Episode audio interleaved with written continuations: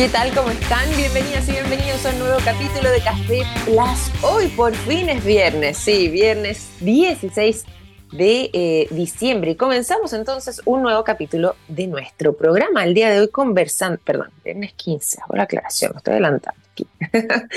Voy a contarles sobre qué vamos a estar conversando el día de hoy justamente para esta oportunidad vamos a estar hablando respecto a lo que a algunos le ha preocupado, que es una nueva alerta de parte de la Organización Mundial de la Salud. La OMS ha estado alertando respecto a un brote que podría ser preocupante y que algunos dicen, ¿cuáles serán los alcances de esto? ¿Será para tanto o no? Bueno, fíjese que la alerta por un brote de anthrax es uno de los temas que vamos a estar abordando el día de hoy. Además, estaremos involucrándonos también dentro de eh, lo que es la historia que eh, ha venido a marcar tres esfuerzos muy significativos en lo que tiene que ver con eh, la mm, lucha contra el cáncer, particularmente en lo que tiene que ver con una posibilidad de vacuna una posibilidad de radiación que sea ultra rápida y estas sesiones que son, bueno, dependiendo lógicamente eh, lo que indique el médico, pero que pueden ser varias sesiones distintas en un cierto lapso de tiempo y también la posibilidad de contar con tinta para poder ver los tumores, es decir, que de esa forma se pueda, em, de alguna manera u otra, em, poder visualizar con mayor sencillez dónde es que están alojados de modo de que en caso de hacer alguna extracción o cirugía se puedan detectar fácilmente. Bueno, justamente con este tema es que vamos a abrir al menos durante este bloque. Les cuento un poco sobre esta información y que ha venido a marcar en gran medida este año 2023, porque si es que hacemos algo en este periodo de diciembre, sobre todo cuando ya estamos en las últimas semanas, es comenzar a ver eh, los balances lo bueno, lo no tan bueno, quizás lo desafiante y lo que se nos viene por delante eh, respecto al año. Y justamente este 2023 ha venido a marcar un proceso de avance muy significativo respecto a tanto el diagnóstico como posibilidades de tratamiento. Y em, de hecho, siguiendo un poco esta misma línea, es que han habido em, distintas iniciativas, distintas investigaciones que han tenido como objeto de estudio el cáncer en sus distintas eh, manifestaciones y que por lo mismo busca también poder, em, de alguna manera u otra, ya sea detectar a tiempo la presencia de esta enfermedad en nuestro organismo o derechamente poder encontrar nuevos tratamientos que permitan de alguna manera poder contar con la posibilidad de erradicar estos, este, estos tumores o eh, las células cancerígenas. En este caso, en particular, ya eh, se está dando a conocer el trabajo que han estado realizando algunos centros importantes, algunos de ellos radicados también en Estados Unidos, y es justamente partiendo por ahí donde nos vamos a centrar en eh, lo que han estado desarrollando un grupo de investigadores y que es parte de las informaciones que se comparten desde el eh, Philadelphia Inquirer, que eh, ha estado trabajando y siguiendo muy de cerca la pista de el Winster Institute, que ha estado durante el último periodo enfocado en lo que es una vacuna para los cánceres relacionados con las mutaciones del gen BRCA.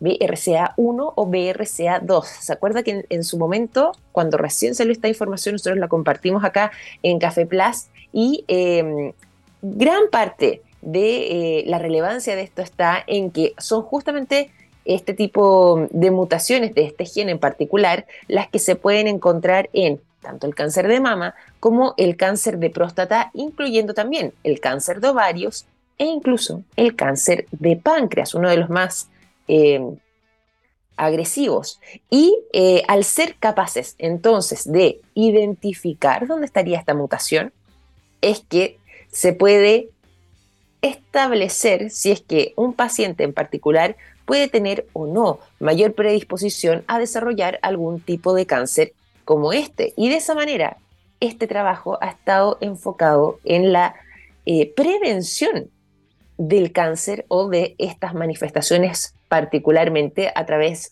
de la detección de este gen. Si bien las vacunas eh, muchas veces las recibimos para prevenir enfermedades comunes y corrientes, al menos según lo que indican desde eh, este instituto, el cáncer de mama no es causado por un virus, como gran parte de las vacunas que recibimos justamente para prevenir eh, el contagio de algún virus en particular. En este caso, lógicamente, no es así, pero según eh, un grupo de investigadores de Penn, han logrado descubrir que nuestro sistema inmunológico puede incluso, si es que se le enseña adecuadamente, reconocer cuáles vendrían siendo ese tipo de células eh, cancerosas, las detecta como eh, agentes extraños, anómalos, y de esa forma nuestro propio sistema inmune, a través de la utilización de esta vacuna, podría atacar, reconocer de partida, pero segundo, atacar eh, este tipo de células y evitar que puedan propagarse en nuestro cuerpo y desarrollemos entonces un cáncer. Esto ya mm, ha sido uno de los avances más importantes y significativos, al menos en esta materia, eh, de parte del mundo de la medicina para poder eh, de esta forma quizás tomar a través de la vacuna eh, medidas de resguardo y de prevención para a lo menos lo que tiene que ver, insisto con esto, con las mutaciones del gen BRCA1 y 2, porque muchas veces este, la presencia o las mutaciones de este gen son las responsables de el cáncer de mama, cáncer de ovario, cáncer de páncreas y cáncer de próstata.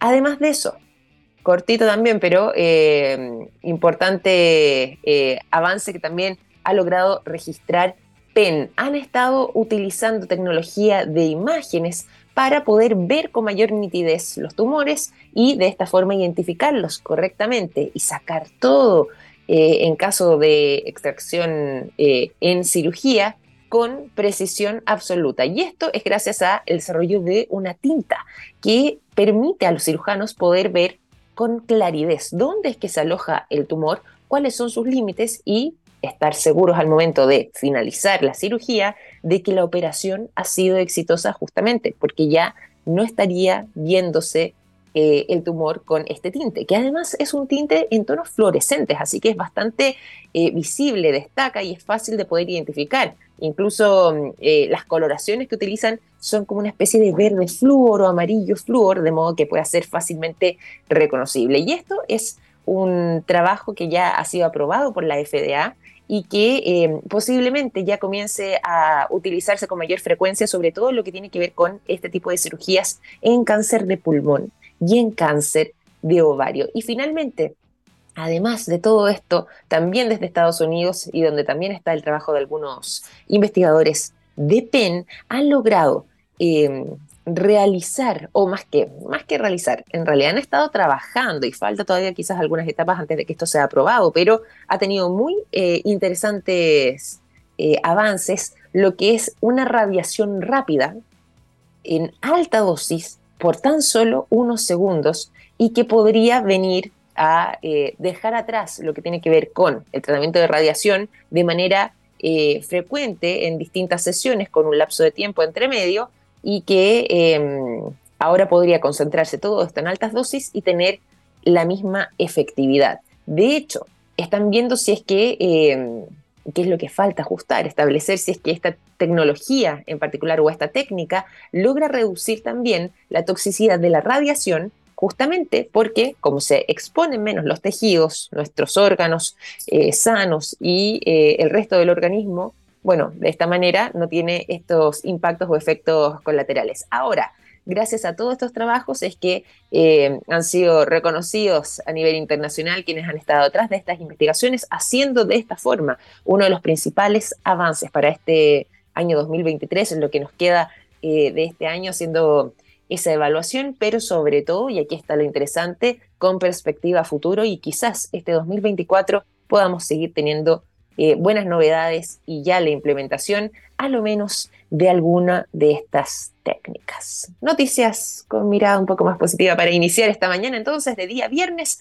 vamos a irnos rápidamente a la música el día de hoy. Los quiero dejar disfrutando de buen rock cuando ya son las 9 de la mañana con 16 minutos. Son las 9 de la mañana con 20 minutos. Dejamos el sonido eh, durante esta mañana de el rock y particularmente de Bishop Briggs para irnos a la conversación y sobre todo también para entregarles a esta hora de la mañana buenas informaciones y buenos datos como el siguiente. En SQM trabajan en innovación y en tecnología para crear productos de alto valor agregado desde Chile para el mundo. Así es, SQM es una empresa chilena con presencia global comprometida con la sostenibilidad y con las comunidades. ¿Cómo sé de todo eso? Fácil, me lo contó un pajarito. SQM, Soluciones para el Desarrollo Humano. Nos vamos a ir entonces a la conversación como se los veníamos anunciando y desde ya les quiero contar quién es nuestra invitada del día de hoy. Vamos a estar conversando eh, en algunos segundos, porque ya está acá junto a nosotros con la gerenta de gestión y desarrollo del Club de Innovación, porque vamos a estar abordando todo lo que involucró eh, el CEO Meeting 2023, este encuentro anual de innovación corporativa, donde además eh, indagaron con muchísima profundidad y está muy interesante esta parte también de la conversación en el impacto de la inteligencia artificial en los modelos de negocios. Tuvieron grandes expositores y justamente para poder eh, conocer lo que tuvo que ver con este encuentro y además los premios también que se entregan es que está hoy junto a nosotros Adriana Guerrero. ¿Cómo estás Adriana? Bienvenida a Café Plus, muy buenos días. Buen día, muchas gracias por la invitación también. Mm, qué bueno tenerte por acá, sobre todo para que podamos conversar sobre este encuentro. Cuéntanos antes de que nos vayamos de lleno a lo que eh, tiene que ver con eh, este evento en sí mismo, cuéntanos un poco del trabajo que ustedes han venido realizando cuando hablamos de Club eh, de Innovación, a qué nos referimos y quiénes son los miembros de, de este club, de esta agrupación. Sí, bueno, un poco también para contextualizar a quienes nos escuchan y para que nos comiencen a conocer. Eh, Club de Innovación es un hub de innovación corporativa, ya llevamos presentes en el ecosistema de innovación y emprendimiento 18 eh, años, somos los pioneros dentro del ecosistema en ir hablando, ir introduciendo los temas de innovación en el ecosistema a nivel tanto corporativo y también público en cada uno de los gobiernos que ha ido pasando. Y eh, actualmente somos los cofundadores de la primera red latinoamericana de clubes de innovación en conjunto con y Colombia. Estamos transitando un modelo un poco más digital y abriéndonos eh, y expandiendo las fronteras para reunir eh, a los diferentes países de Latinoamérica para justamente articular de manera colaborativa, de manera ya más de en sinergia, en cómo a cada uno de nosotros nos impacta y nos agrega valor la innovación dentro de Latinoamérica. Bueno, y eso, eso es bueno además ahí hacer esa historia y que bueno además también eh, conocer que ustedes ahí son cofundadores porque habla muy bien eh, de eh, no solamente la labor que ustedes realizan, sino que también del interés que hay detrás de este tipo de temas. A propósito justamente de, de esa instancia, ¿cómo ha sido la mirada que desde Chile tenemos respecto al resto de los países de la región en lo que ofrecemos, pero también quizás en lo que nos queda por desafío hacia adelante? Sí, justamente, de hecho, bueno, este, esta, iniciativa nace a raíz de, un llamado que, surgió a través del Interamericano de Desarrollo, pero nosotros nos tomamos de esa colita y seguimos la posta, justamente para fortaleciendo y reforzando esta mirada no solamente desde Chile, sino cómo lo tienen desde los otros países con su nivel de madurez de innovación, cómo apalancar las tecnologías, el capital humano que se registra justamente en América Latina para ir impulsando. Chile en particular, eh, dentro del ranking de innovación, eh, está dentro de los primeros, dejando de lado un poco también a Brasil, que tiene ahí otro contexto eh, cultural dentro de Latinoamérica. Pero vamos como en el top de, del índice, de, o sea, el ranking, mejor dicho, de innovación eh, latinoamericana. Y, dentro del contexto, eh, que justamente el que nos invitan ustedes para conversar, que es el CEO Meeting, eh, durante este año se ejecutó el primer índice latinoamericano de inteligencia artificial y ahí también Chile salió dentro, o sea, número uno dentro del ranking. Mira, qué interesante.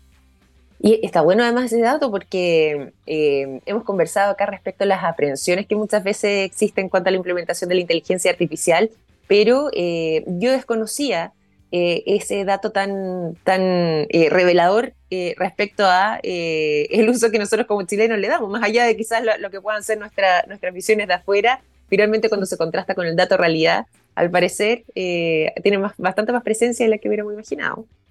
Sí, se, sabe poco, pero es importante ir socializando este tipo de data o información porque lo hacemos bien. Entonces hay que ir mm. reforzando no castigando, somos una cultura que castiga mucho el error, pero al contrario, eh, cosas eh, que nos pueden diferenciar y potenciar justamente desde lo local. Totalmente, totalmente. Bueno, por lo mismo, quiero preguntarte aquí, eh, y un poco teniendo además este contexto, ¿cómo fue esa conversación o cómo han sido también las visiones dentro de lo que fue este meeting, en particular este encuentro anual de innovación corporativa? Y ya que han estado abordando además el tema de la inteligencia artificial, ¿cuáles fueron eh, las conclusiones o lo que tuvo que ver con la sensación que quedó en el ambiente una vez ya finalizado este encuentro? Sí, bueno, allí también para ir contextualizando, el CEO Meeting es una actividad que nosotros venimos organizando ya hace más de 10 años. Es un encuentro anual de innovación donde reunimos a los diferentes CEO de diferentes industrias y también eh, desde la academia y de los gobiernos de turno. El, de hecho, el año pasado, sin ir lejos, tuvimos de invitado a José Miguel Benavente. Eh, desde en otras oportunidades hemos contado con la participación de los ministros de Economía, también de Ciencia y Tecnología, es decir, poder ir congregando a diferentes actores del ecosistema para que cada uno desde su eh, vereda también nos apoye con su mirada como lo están abordando también de las diferentes organizaciones. Puntualmente este año, eh, tú bien lo decías al, inicio, eh, lo centramos en diferentes temáticas que son atingentes al mundo de la innovación y también al contexto país, a todo lo que nos está rodeando en el mundo. ¿ya? En este particularmente estamos abordando el tema de eh, los nuevos modelos de gestión y cómo nos impacta la inteligencia artificial en estos modelos. ¿Y, cómo, cómo, fueron esas visiones? Porque acá además estamos hablando también de eh, grandes expositores, eh, una convocatoria muy importante con eh, grandes referentes, ¿cierto?, a nivel local de lo que tiene que ver con el mundo de la innovación. ¿Y qué visiones se compartieron ahí? Porque claro, si bien, y un poco lo mencionábamos también, la inteligencia artificial presenta muchísimas ventajas, hay también bastantes desafíos por delante cuando estamos hablando de tecnologías nuevas y eh, un campo que todavía no conocemos tan en profundidad respecto a los alcances que pudiera tener. Por lo mismo, ¿desde qué miradas se centraron y qué proyecciones hacen hacia? Sí, mira, tuvimos diferentes expositores de gran nivel. Tuvimos primero mm. que todo convocados 150 eh, asistentes, todos representantes de diferentes industrias, academias, gobiernos, como te comentaba, el ecosistema, los diferentes actores del ecosistema. Y tuvimos main speakers muy relevantes, expertos cada uno en su materia, que justamente abordaban el tema de la inteligencia artificial. Uno de ellos es, y los voy a ir nombrando también para ir agradeciendo. Por favor lo que nos pudieron compartir con su experiencia es Roberto Muso, presidente de Digeo. Roberto Muso es un referente dentro del ecosistema de innovación, es Digeo, estuvo en la Corfo, eh, es, bien valorado y su expertise también da mucho, eh, es, bien potente. Eh, también tuvimos, tuvimos la presencia de María Francisca Llanes, ella es Technology, National Technology Officer de Microsoft, una empresa sumamente importante también y referente a nivel mundial. Totalmente, y sobre todo además ahora con, con temas de inteligencia artificial que han, sobre todo durante los últimos meses, han entrado muy fuerte ahí y, buscan convertirse eh, o tomar más bien esa posición de liderazgo. Así que actores relevantes también ahí eh, dentro y una, una voz potente dentro de, de esa mirada. Exactamente, y ahí también con una mirada también femenina, cómo ir abordando desde la manera colaborativa todo lo que va sucediendo, impactando desde la inteligencia artificial. Eh, y también tuvimos a Adolfo Cuenca, CEO de Entity Data, una empresa también global eh, y que apunta tanto a los temas de inteligencia artificial con sus modelos de negocio y cómo lo están gestionando desde las diferentes em, operaciones que tienes a nivel mundial. Eh, sí más lejos también ahí para ir rescatando también desde la empresa y porque nosotros también trabajamos con las y con el mundo público, eh, tuvimos casos de éxito. Y como a Chile lo representa la minería, tuvimos también, pudimos compartir el caso de experiencia que tiene Antofagasta Minerals eh, con su em, proceso de molino y sistemas predictivos. Eso es súper importante porque también da a conocer esta experiencia, tanto en lo bueno y en los fracasos, de cómo estas empresas lo han ido impulsando en, sus operaciones. Y por último, desde el lado de la academia, que nos estuvo acompañando en el foro de discusión, ahí liderado por Eduardo Vitán, que es nuestro presidente, tuvimos a Marín Farren, directora ejecutiva de eh, Hub Apta. Qué bueno, y, que además también eh, ha sido parte de, la historia de esta radio, así que nosotros además la conocemos bien de cerca, eh, con un programa acá en Radio TX Plus, así que tremenda trayectoria también, y me gusta además esta gama variada, eh, y sobre todo también con, con, mirada femenina haciendo sus aportes con sus visiones respecto a este tema que ustedes hicieron abordar para este 2023, el tema de la inteligencia artificial, su aplicación también en los modelos de negocio. Dentro de lo que mm, eh, se plantearon como desafíos por delante, ¿qué tipo de conclusiones llegaron ahí? Aquí ya también voy a hacer como, no un parafraseo, pero voy a intentar transmitir todo eran estas charlas magistrales de los speakers que te estaba comentando, porque fue bastante interesante, sacamos bastantes lecciones aprendidas y también para ir eh, porque como tú bien decías, la inteligencia artificial es una tecnología que, que ya se instaló eh, y que hay que saber a convivir con ella, pero de la mejor manera posible para que nos agregue valor eh, a todos. Entonces, una de las lecciones que pudimos ir sacando de cada uno de ellos es justamente cómo la inteligencia artificial, desde un impacto significativo eh, y ya una tecnología disruptiva, tenemos que ir conociéndola relativamente bien, de una manera profunda, justamente para poder ir controlando los riesgos e ir habilitando normas que nos ayuden eh, a poder transferirlo a nuestras organizaciones.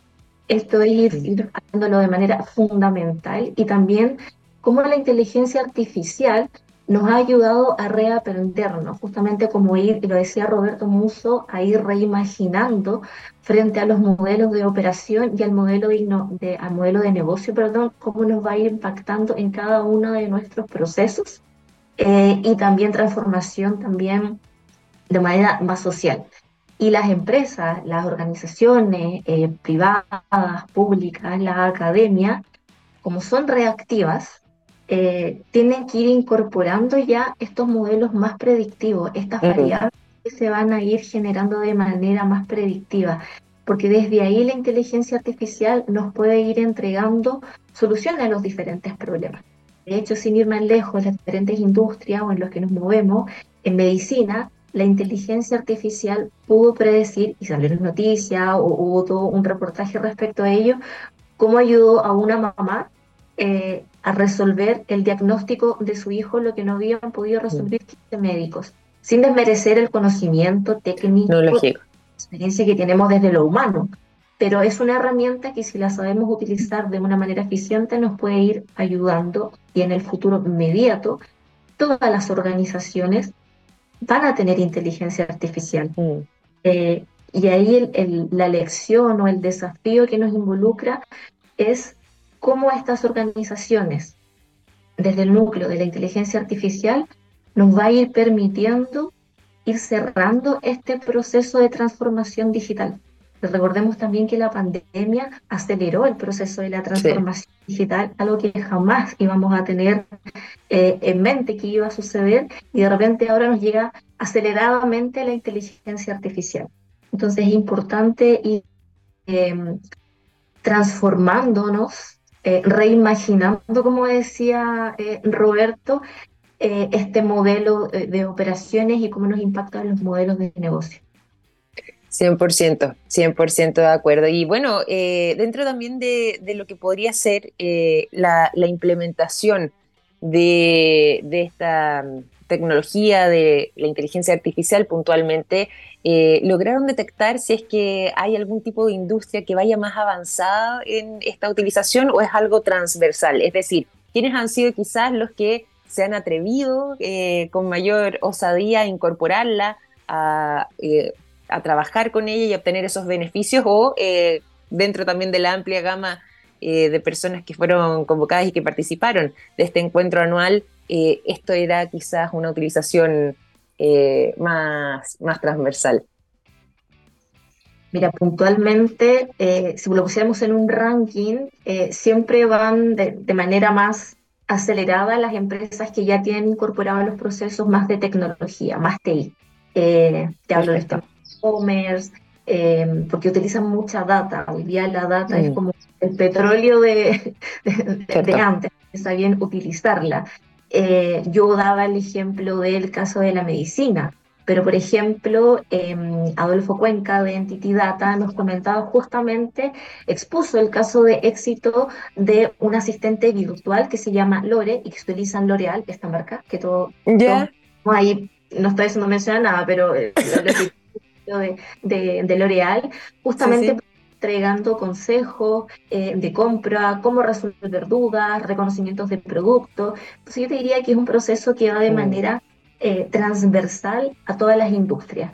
Y ahí más que ir compitiendo es cómo ir de manera más colaborativa, y esto lo mencionaba Francisca Yáñez, em, de manera colaborativa, ir produciendo este proceso eh, desde la productividad a lo laboral la inteligencia artificial generativa, ¿ya? El tema justamente la productividad en lo laboral. Em, y ahí también nos tomamos a un tema, no voy a profundizar mucho en eso, no soy experta, pero el tema de y upskilling, que todas las empresas, y a nosotros también nos pasa hoy día, justamente, eh, cómo ir estas nuevas habilidades, estos nuevos conocimientos, ir a la par de lo que está sucediendo. O sea, lo que nosotros aprendimos mm. quizás en el colegio, en la universidad, hoy en día ya queda caducado respecto a cómo nos tenemos que ir enfrentando a, estas nuevas herramientas y a estas nuevas tecnologías. La tecnología es una herramienta, es un canal para que nosotros lo sepamos bien utilizar. Y, ahí justamente un poco también respondiendo a lo que tú me comentabas, esto es yo creo que transversal y nos impacta a todas las organizaciones.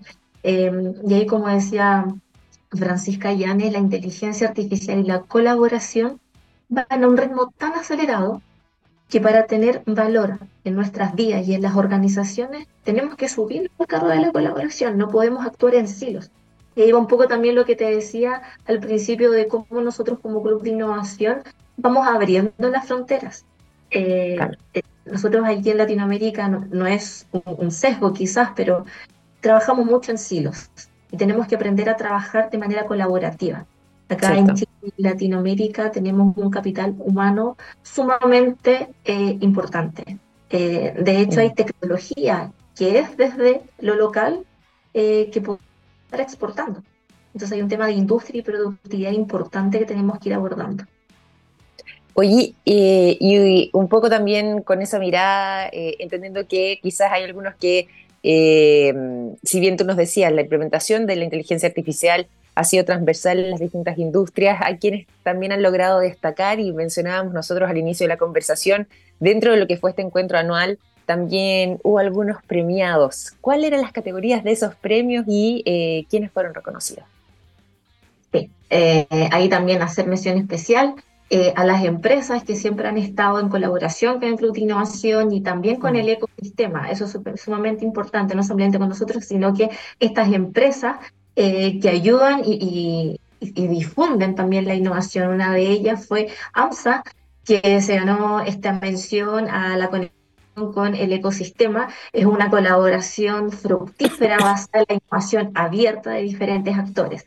También tuvimos a Oxykin y a WSP que tuvieron esta mención Espíritu Club porque son empresas que de manera proactiva y reactiva también siempre están dispuestas a trabajar con, con terceros, a hacer vinculaciones, a hacer colaboraciones, no solamente a nivel local, sino a nivel latinoamericana y que lo han ejecutado a través de Relasi. También contamos con Copeuch, que es un reconocimiento a la innovación. Y por último, Aguas Andinas, que tuvo un reconocimiento a la innovación como empresa impacto del año, con todos estos proyectos que han ido ejecutando en torno a la sustentabilidad y a las energías renovables también.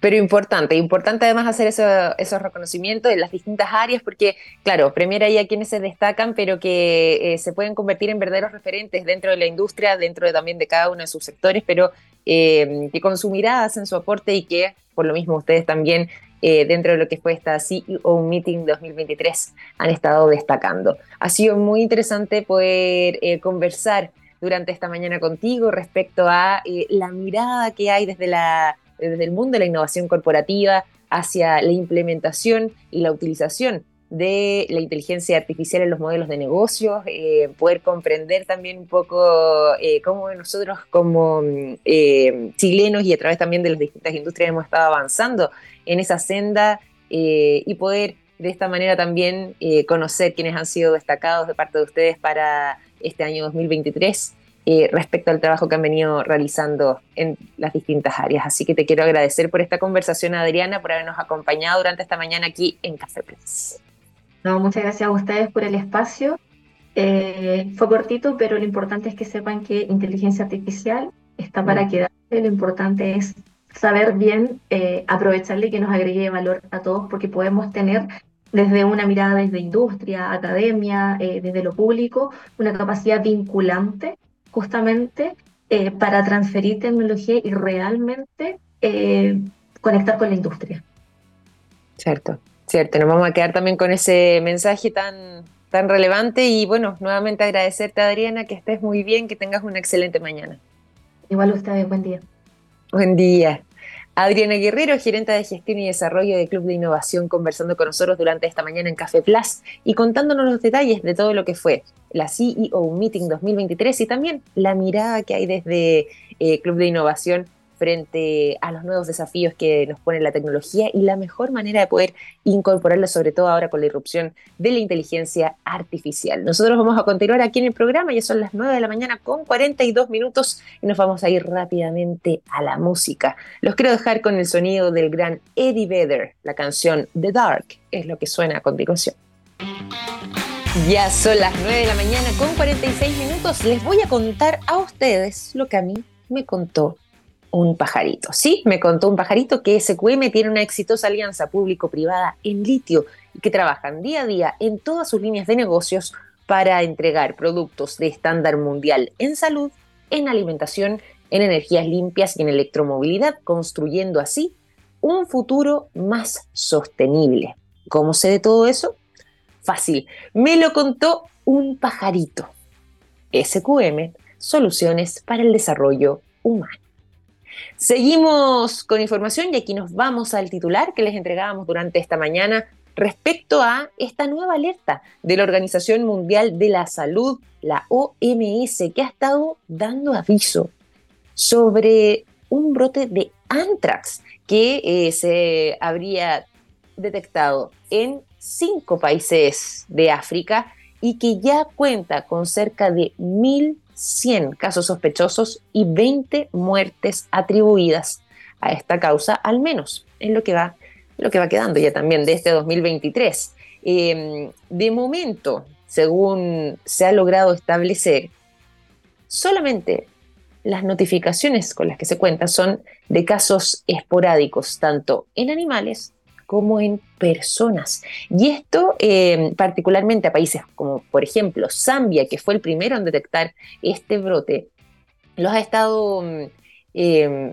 llevando a investigar cuál podría ser su origen, porque particularmente se hizo la declaración de este brote, al menos en ese país, el día 20 de noviembre, eh, siendo encontrado además el primer caso al respecto el día 1 de noviembre en ese lugar. Sumado a esto, y como les decía, son cinco países de África los que actualmente están con este brote de anthrax. Sumado a Zambia, también eh, se ha mantenido la atención eh, respecto a lo que está pasando en Kenia, en Malawi, en Uganda y en Zimbabue, donde em, se ha logrado establecer que esta enfermedad sería endémica y que tiene ciertos brotes estacionales eh, año a año. Sin embargo, al menos en Malawi.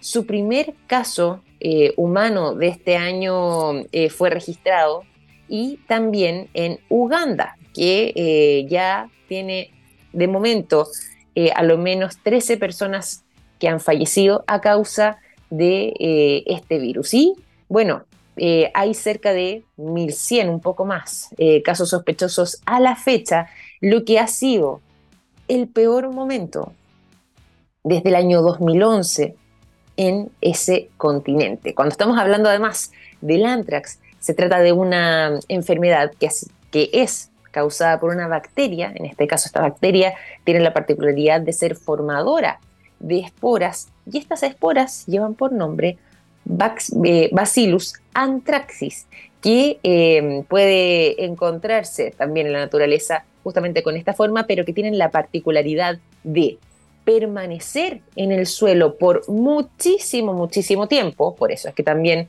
es fácil que se contagien los animales eh, de, a causa de esta bacteria o que la, adquieran, y que además de eh, poder permanecer durante muchísimo tiempo en el suelo, justamente su otra característica es que es altamente resistente. Y de hecho, si bien no es considerado una enfermedad contagiosa de humano a humano, sí han existido en la historia algunos casos un poco curiosos donde sí se ha podido establecer un contacto persona a persona y una transmisión de esta bacteria, eh, según ha indicado la propia OMS. Y es por eso que se levanta esta eh, alerta, justamente porque han habido algunos factores que eh, incluyen, por ejemplo, las variaciones climáticas, los shocks climáticos, como describen dentro de su comunicado, la percepción de bajo riesgo, la inseguridad alimentaria y además la exposición a la enfermedad por medio de la manipulación de carne de animales que estén infectados. Y el riesgo para la salud humana es tremendamente alto, eh, sobre todo, por ejemplo, en quienes también y hacen un llamado de atención importante, no solamente quienes eh, manipulan carne de animales infectados eh, que pudiesen quizás, justamente, considerando la situación, minimizar lo que podría ser este escenario, entonces no tienen los cuidados respectivos, pero algo también parecido podría suceder en quienes manipulen tanto los cadáveres eh, de animales que ya habían muerto de manera repentina y que a causa de esa muerte repentina inmediatamente debe llamar a la sospecha porque si es que esa carne es consumida por las personas puede generarse eh, un contagio a través de, la piel con el antrax cutáneo y gastrointestinal asociado a este tipo de casos. Entonces, esta alerta se mantiene, está fuertemente presente. Además, em, esta bacteria eh, en África es una zoonosis, además, dicho sea de paso, porque también, eh, como les decíamos recién, es una enfermedad que puede ser transmisible desde animales a humanos, pero que sobre todo, y a propósito del consumo de carne, afecta tanto a vacas como a cabras como a ovejas, carnes que eh, son consumidas por las personas y que de no ser manipulada adecuadamente podría incluso generar un contagio. Tres maneras para precisar de poder eh, adquirir esta bacteria, eh, cuáles serían las fuentes principales o las formas principales de anthrax presente en seres humanos. Bueno, a través de em, la vía pulmonar, gastrointestinal y también cutánea. Y esos podrían ser los que sean los causantes entonces de este brote que ya recientemente fue detectado en, em, en África y que particularmente la OMS ha insistido con mucha, muchísima eh, energía en eh, la posibilidad de emitir esta alerta para que ya sea quienes eh, viajen o quienes incluso sean los habitantes de estos lugares, bueno, tomen las precauciones necesarias y pertinentes para evitar algún escenario complejo para su salud. 1.100 casos sospechosos a la fecha y ya cerca de 20 muertes atribuidas a causa de este brote. Vamos a seguir también con otras informaciones y a propósito también del mundo de la medicina y a propósito también de ciertas enfermedades. Desde China llegan noticias respecto a eh, una nueva posibilidad de, en este caso, vacuna en polvo que lograría prevenir el COVID-19. Sí, ya se está testeando esto en animales y ha sido una innovación de un grupo de científicos chinos que eh, ha dado entonces con esta posibilidad de vacuna en polvo que ya se ha establecido que logra prevenir el COVID-19 en eh, animales. Hay que ver también cómo podría aplicar todo esto a los seres humanos. Y que, bueno, ha sido parte entonces de esta investigación científica que no solamente está dando la vuelta al mundo, sino que ya está siendo reconocida incluso y mirada con mucha atención de parte de la comunidad científica internacional. Esto, em, al ser una vacuna en polvo, es fácilmente inhalado por, en este caso, los animales con, los que han estado trabajando. Se inhala entonces esta vacuna, llega y se aloja en los pulmones por eso además tiene esta forma de polvo seco, y logra generar una respuesta inmunitaria que eh, de momento ya ha prevenido la infección de ratones, hámsters y también de eh, algunos monos, primates, eh, según han logrado sostener desde el equipo de Wang Ma, que es parte de la Academia China de Ciencias de Beijing y que también recoge esta información la revista Nature. Esto ya mm, está, como les decía, siendo testeado en animales con gran éxito.